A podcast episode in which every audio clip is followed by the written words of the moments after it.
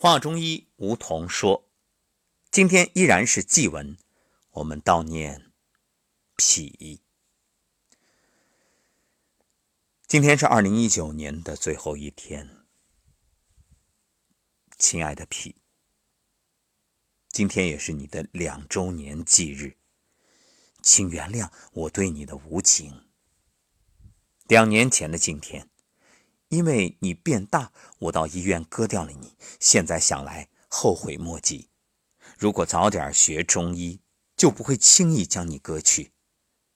导致你增大的原因，中医认为罪魁祸首是身体的湿气太重，脾胃运化不了多余的水湿，才导致你在湿气中慢慢慢慢的变大。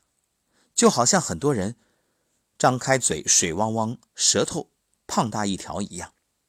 而我却以为那是你有问题，于是，一刀把你切掉，至今肠子都悔青了。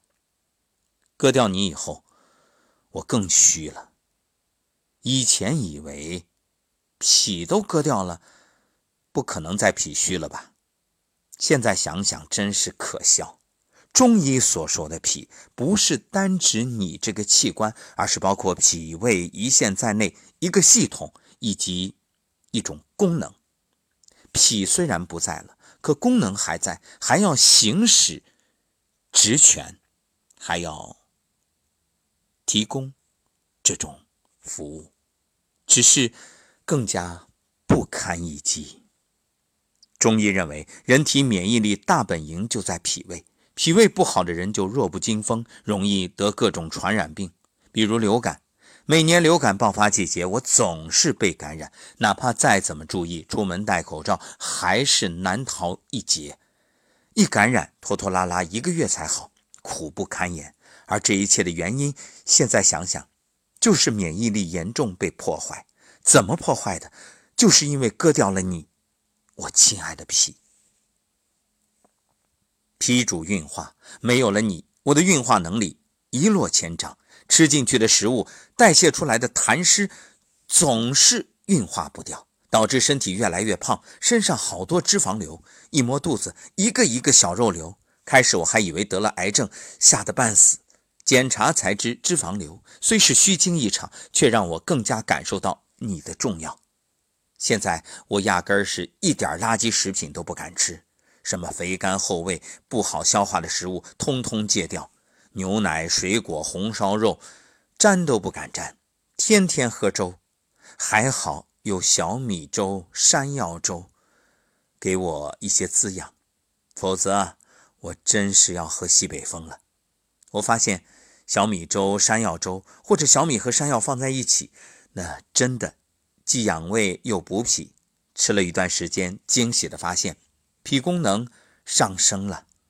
现在为了弥补脾割掉带来的损失，每年我还花点时间喝四君子汤，增强脾功能。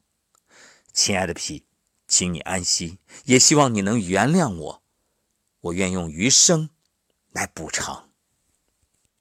如果听到这档节目的你，脾还安在，那我真的要恭喜你，好幸运，没有。选择极端的方式，请好好珍惜。当脾出现问题，千万别归咎于他，一切责任是你自己。你贪吃，你熬夜，你思虑过度，你情绪不佳，你爱生闷气。所以，好好的调整。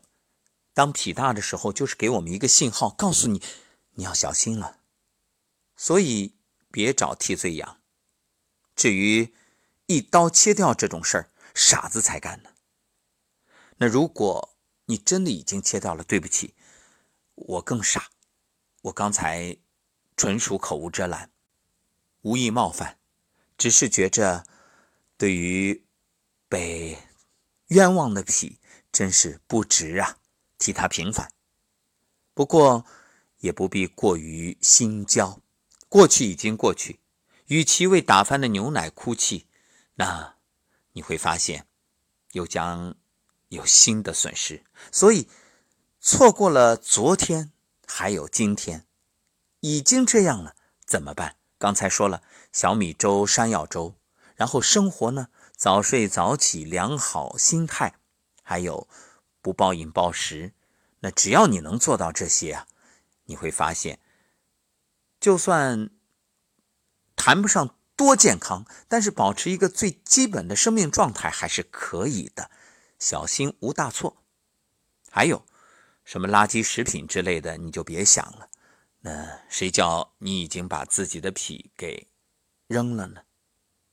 所以这就像一个君主，当忠臣絮絮叨叨，总是向自己。来说出种种建议，但忠言逆耳而心生厌烦，将忠臣驱逐甚至杀戮之后，才会发现忠臣的重要，才追悔莫及。其实治国、治人、治病都是一样一样的。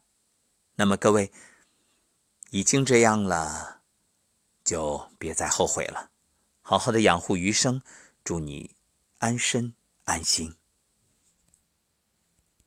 养脾呢，还有几个方法可以建议给各位。一个呢，就是多晒太阳。那我们说，这身体之阳气若天与日，而脾呢，就是需要足够的阳气，所以多晒太阳是很好的。还有多开心也是很重要的，拍打脾经也是不错的。至于脾经在哪里，各位你百度一下，自己就能看到详细的图，非常清晰。